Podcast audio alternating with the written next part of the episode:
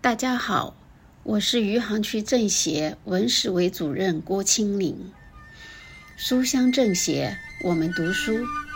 今天我给大家推荐的这本书是《寻找失落的文明》，作者刘斌。刘斌先生是著名的考古学家，一直从事良渚文化的一线考古研究。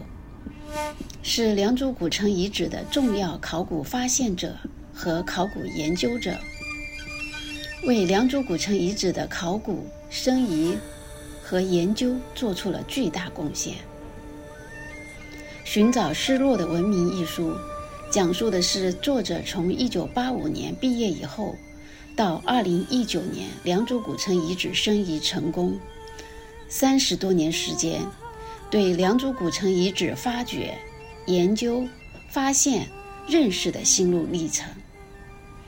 阅读这本书，可以让大家了解考古是如何科学、严谨的认识和解读良渚文明，如何实证中华五千多年文明史。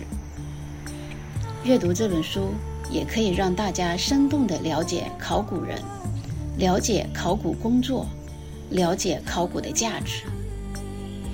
下面，我阅读一段书中的话语，与大家分享。考古人常说：“吃不了苦，考不了古。”考古人的工作和生活，有时候确实是艰苦的。但是，考古也有常人所无法体验的幸福。